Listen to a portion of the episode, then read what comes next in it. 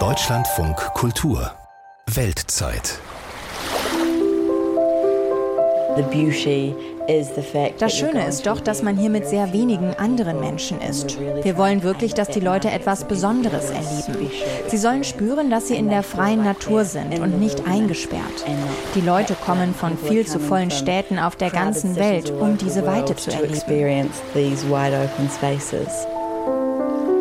Weite erleben, Ruhe erstreben, die Seele beleben. Neuseeland macht es möglich. Wir entführen Sie heute an das grüne Ende der Welt, in den Südpazifik.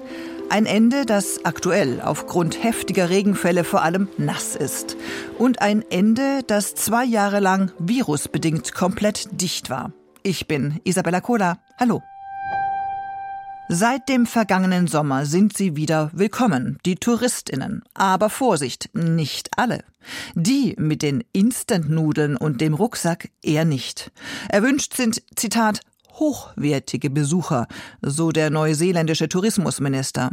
Wer ist also hochwertig genug, um nach Neuseeland zu reisen? Welche Touristen sind heute willkommen? Unsere Korrespondentin Sandra Razzo hat recherchiert.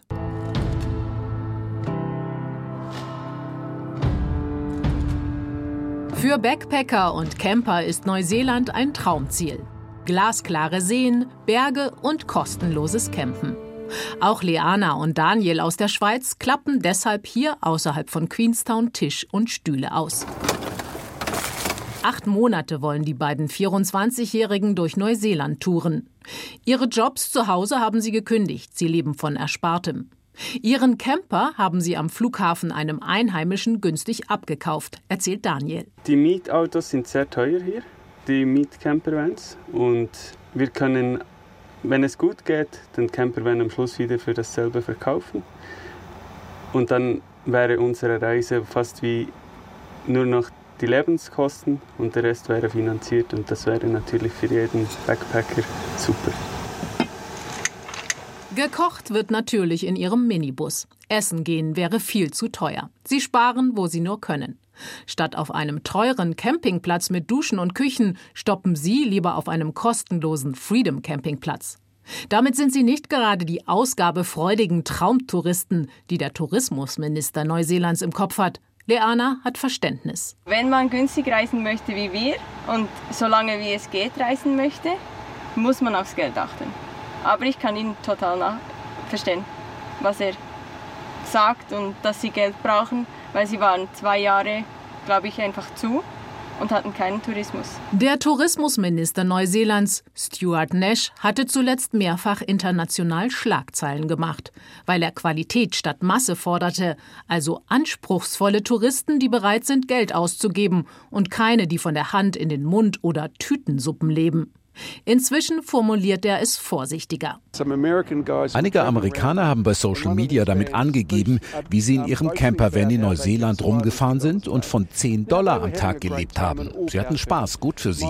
Der Punkt ist, wir sollten unser begrenztes Marketingbudget nicht für diese Leute ausgeben, denn für diese Backpacker-Kundschaft sind wir ohnehin sehr attraktiv.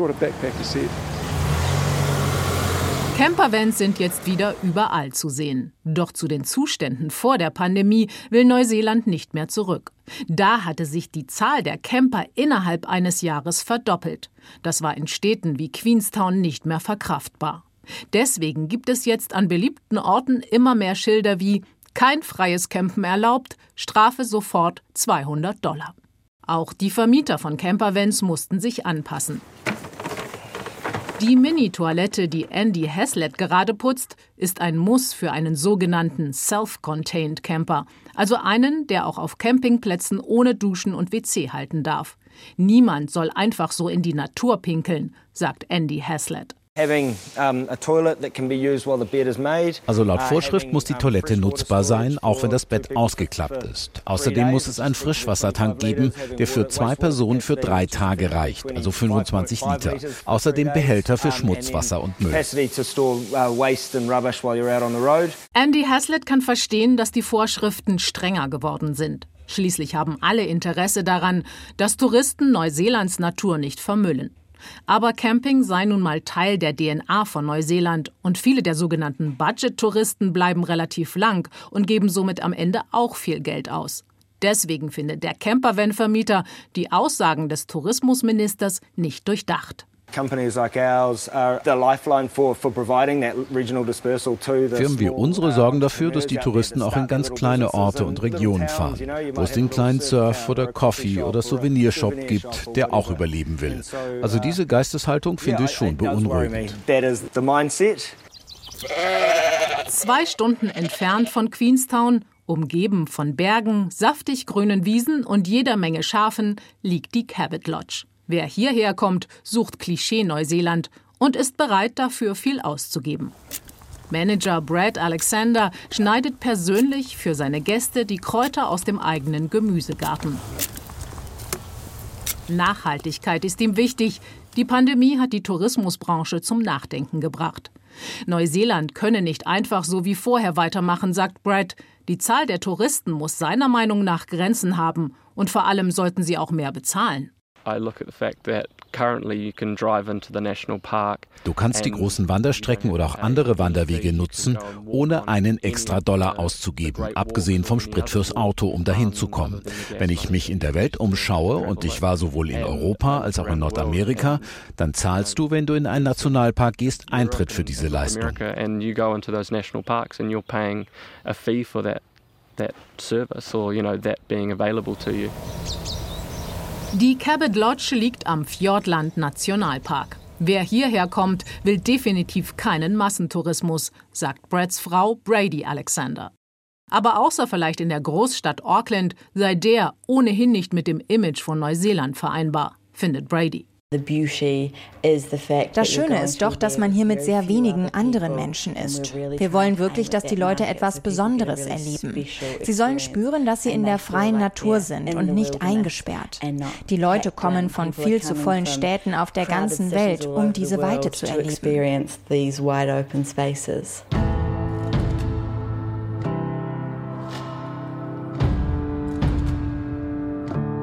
Diese Einsamkeit aber hat ihren Preis. In Zeiten des Klimawandels wird das Thema Umweltfreundlichkeit und Nachhaltigkeit immer wichtiger, erst recht hier am grünen Ende der Welt. Queenstown, Neuseelands Pilgerort für Outdoor- und Abenteuertouristen, hat sich vorgenommen, bis 2030 CO2-neutral zu werden. Bürgermeister Glyn Lewis erzählt, die Jahre des ständigen Wachstums wolle die Stadt nicht mehr zurück. Das passe nicht zum sauberen Image Neuseelands. Gerade das knappe Angebot an Hotelbetten mache den Besuch zu einem exklusiven Erlebnis für Touristen. Natürlich hat das einen Premiumpreis zur Folge. Wenn etwas knapp ist, kann man nicht so leicht dahin. Aber wenn Sie sich die Umgebung hier anschauen, denke ich, Neuseeland und definitiv Queenstown sind das doch total wert. Trent Yeo ist Chef der Zip-Track Eco-Tours. Sein Ziplining-Unternehmen war das erste in Queenstown, das CO2-neutral war. Bei vielen hat ein Umdenken eingesetzt, sagt Yeo. Touristen müssen in Zukunft nicht nur was fürs Bruttoinlandsprodukt bringen, Lieber weniger, die länger bleiben und was für die Umwelt tun. Das wäre doch großartig, wenn Neuseeland ein Land würde, was sagt, jeder, der herkommt, muss das CO2 frei machen. Alle müssen ihren CO2-Abdruck ausgleichen. Die Idee, Verantwortung zu übernehmen, ist wirklich wichtig für so ein Fernreiseziel. Eine Kommission unter Vorsitz des Umweltministers hat schon vor Jahren vorgeschlagen, eine Art Abreisesteuer für Touristen einzuführen. Diese soll den CO2-Abdruck der Reisenden abbilden. Das Prinzip, je weiter jemand fliegt und je kürzer er in Neuseeland bleibt, desto höher die Gebühr. Noch traut sich die Regierung nicht, diesem Vorschlag zu folgen. Die Tourismusbranche muss nach Covid erstmal wieder Geld verdienen.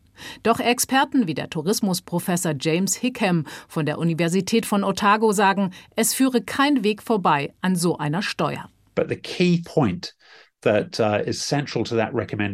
Die zentrale Botschaft ist, wir können nicht länger den CO2-Abdruck ignorieren, der mit der Reise nach und von Neuseeland entsteht. Das ist der Elefant am Himmel sozusagen. Das ist die Achillesferse von Neuseelands Tourismus. Und das Wichtigste ist, wir müssen proaktiv sein und diese enorme Herausforderung annehmen. Uh, Logan Lindstrom aus Kanada arbeitet in einem Hostel in Queenstown. So verdient er sich das Geld für seinen Urlaub in Neuseeland. Backpacker wie er, die bereit sind, zum Mindestlohn Betten abzuziehen und Klos zu putzen, werden gerade nach der Pandemie händeringend gesucht. Ohne sie würde der ganze Servicebereich wohl zusammenbrechen. Es ist überhaupt nicht schwer, einen Job zu finden. Es gibt überall tonnenweise Jobs. Der hier im Hostel ist gut, weil man gleich die Unterkunft dazu bekommt. Das fand ich ziemlich cool.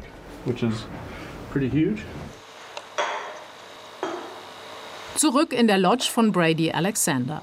Ob beim Tischdecken oder Betten beziehen, überall muss sie auch selbst immer wieder ran.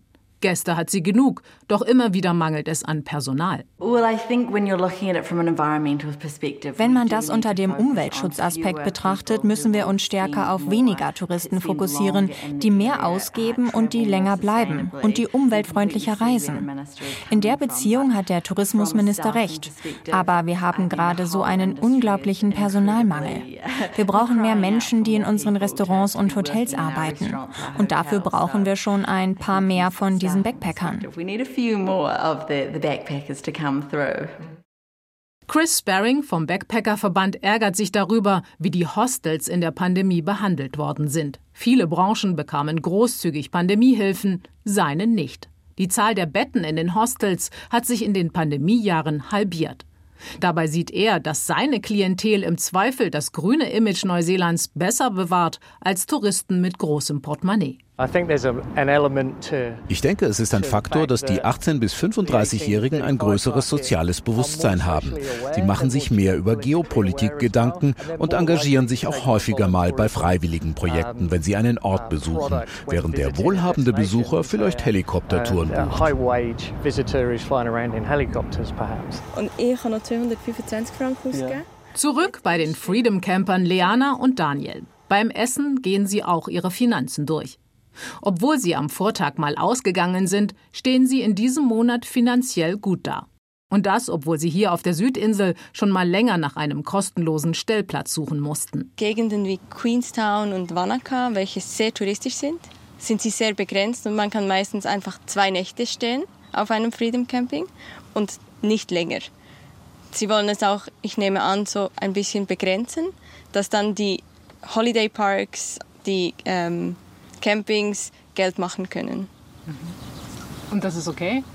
Für mich ist es okay. Wir haben noch immer einen Platz gefunden, um gratis zu stehen. Und wenn es mal irgendwo keine Duschen gibt, gehen sie eben eine Runde schwimmen. Wie hier in den glasklaren Lake Wakapito. Noch ist der Traum vom Freedom Camping nicht ausgeträumt in Neuseeland, aber er könnte bald etwas teurer werden. Lieber Sylt statt Malle.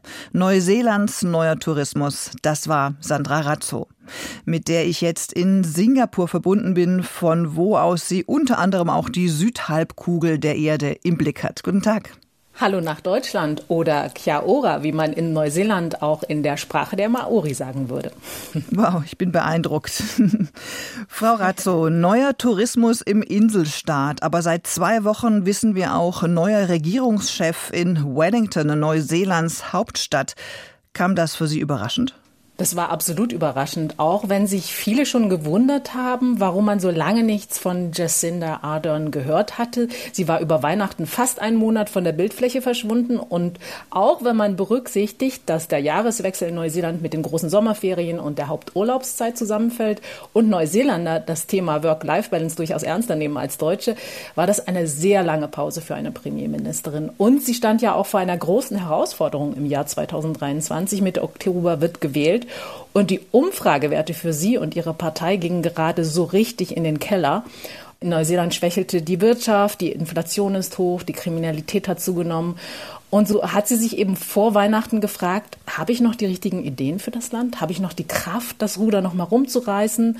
Oder ist es jetzt besser, den Weg mal frei zu machen für einen Nachfolger, der die Partei weiterführt, der Regierung frischen Schwung gibt und sie vielleicht auch aus der Krise führen kann. Und die Antwort von Jacinda Ardern haben wir sehr deutlich und sehr emotional gehört.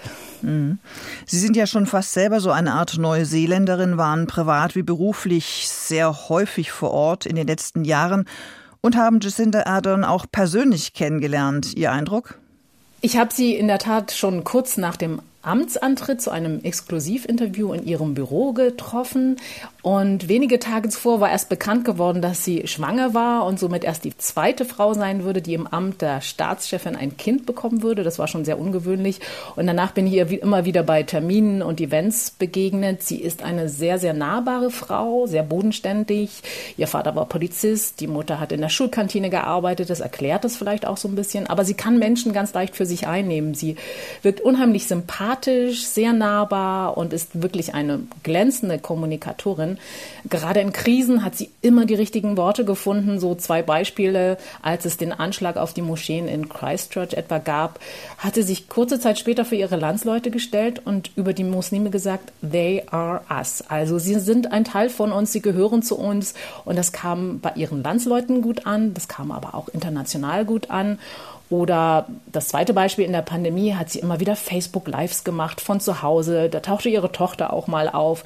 Sie hat dann das Durchhaltevermögen der Menschen, den Zusammenhalt appelliert. Also dieses Thema Kindness, also so Freundlichkeit, Menschlichkeit, das ist ganz, ganz stark mit ihr verbunden. Und dafür stand sie eben auch international in einer Zeit, die weltpolitisch ja auch von Politikern wie Trump oder Bolsonaro geprägt war, die ja eher für so einen machohaften Regierungsstil standen. Diese Beliebtheit erklärt vielleicht auch die internationale Aufmerksamkeit, die ihr Rücktritt generiert hat. Hören wir mal rein, wie sie ihn begründet hat. I know what this job takes, and I know that I no longer have enough in the tank to do it justice. I am human. Politicians are human. We give all that we can for as long as we can, and then it's time. And for me, it's time. Sie hat nicht mehr genug im Tank für den Job. Politiker sind auch Menschen, so wie Sie, sagt sie da. Nach diesen Worten kollabierte beispielsweise ja Twitter fast über mehrere Stunden hinweg. Die Erkenntnis, dass PolitikerInnen auch Menschen sind, kam da doch irgendwie unerwartet?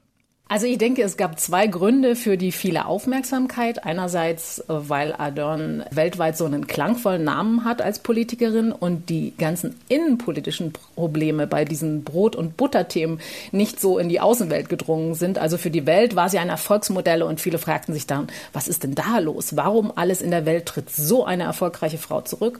Und der zweite Punkt ist, es ist eben die absolute Ausnahme, dass Politiker und Politikerinnen sich öffentlich hinstellen und sagen, es ist vorbei. Ich kann nicht mehr. Ich habe die Energie nicht mehr dafür und ich habe nicht mehr die richtigen Ideen.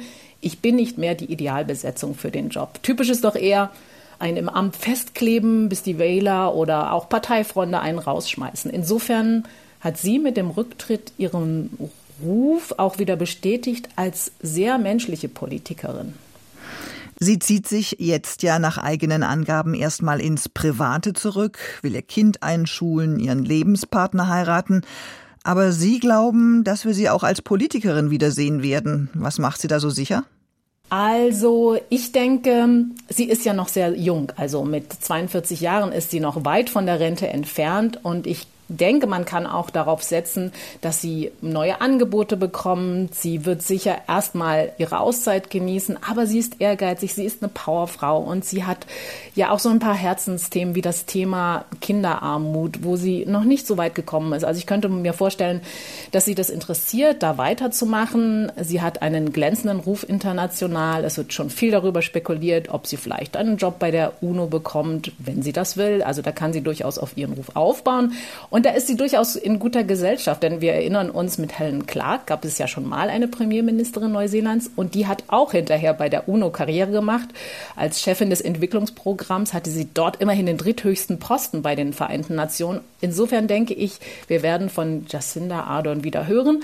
Und im Zweifel könnte es mit der UNO zu tun haben oder irgendeiner anderen internationalen Organisation. Ich denke, ihr stehen da viele Türen offen. Wir behalten das im Blick. Und wie Kai aus der Kiste steht da auch schon der Neue bereit, der Nachfolger, den sich die Labour-Partei Neuseelands ausgeguckt hat. Vereidigt ist er auch schon, das ist ja ein wirkliches Turbotempo. Ist das nicht etwas pietätlos, alles so schnell jetzt? Also ich sehe das eher positiv. Die Wahlen sind ja am 14.10. Da bleibt also nicht mehr allzu viel Zeit für einen Neuanfang. Und den muss es geben. Also die regierende Labour-Partei muss aus dem Umfragetief raus und politisch nachsteuern, sonst wird sie nicht an der Macht bleiben. Und Jacinda's Labour-Partei hat gezeigt, dass sie nicht zerstritten ist, sondern sich schnell einigen konnte. Und es ist durchaus auch schon durchgesickert, dass sie ihren jetzigen Nachfolger auch schon zwei Wochen vor der Öffentlichkeit über ihre Rücktrittspläne informiert hatte. Also da konnte durchaus schon hinter den Kulissen Strippen gezogen werden, um dann direkt Nägel mit Köpfen zu machen, als sie mit der Big News rausgegangen ist. Und dieser neue, was ist das für einer? Was ist von ihm zu erwarten? Chris Hipkins? Also er war ja schon zweimal im Kabinett, hatte schon mehrere Ministerposten inne, galt bisher schon mal so als die Feuerwehr. Also immer wenn es irgendwo schwierig wurde, war er zur Stelle und bekam noch zusätzliche Aufgaben übertragen. Er war Bildungsminister, Gesundheitsminister, Innenminister, hat diese Covid-Sonderkommission geleitet. Also er gilt als arbeitsamer Allrounder, also nicht die schlechteste Voraussetzung. Und er hat schon mal angekündigt, dass er sich jetzt möglichst schnell um die Brot- und Butterthemen kümmern will, also die Wirtschaft voranbringen, die Inflation bekämpfen bekämpfen, genauso wie die Bandenkriminalität. Und das erwarten die Wählerinnen und Wähler jetzt auch von ihm. Ansonsten wird wohl die konservative National Party das Rennen im Oktober machen. Das heißt, die führt im Moment in den Umfragen. Das sieht im Moment so aus, genau. Deswegen wird es ähm, nicht so ganz leicht für Chris Hipkins da, das Ruder noch mal rumzureißen. Hinzu kommt der persönliche Faktor. Er ist sehr nahbar, aber er hat längst nicht das Charisma und die Strahlkraft seiner Vorgängerin. Und man muss natürlich auch sagen, er war ja bisher auch schon Minister. Heute werden ihm natürlich auch so ein bisschen die innenpolitischen Versäumnisse von Jacinda Ardern in Teilen mit anhängen. Er ist eben kein unverbrauchtes, frisches Gesicht. Da muss man mal schauen, wie er sich da aus der Affäre zieht. Vielen Dank, Sandra Razzo, unsere Neuseeland-Expertin, für dieses Gespräch und für Ihre Zeit. Sehr gerne. Das war's von der Weltzeit für heute. Lust auf noch mehr Podcast aus dem Ausland bekommen? Dann abonnieren Sie uns. Wir freuen uns. Ich bin Isabella Koda und sag Tschüss, bis zum nächsten Mal.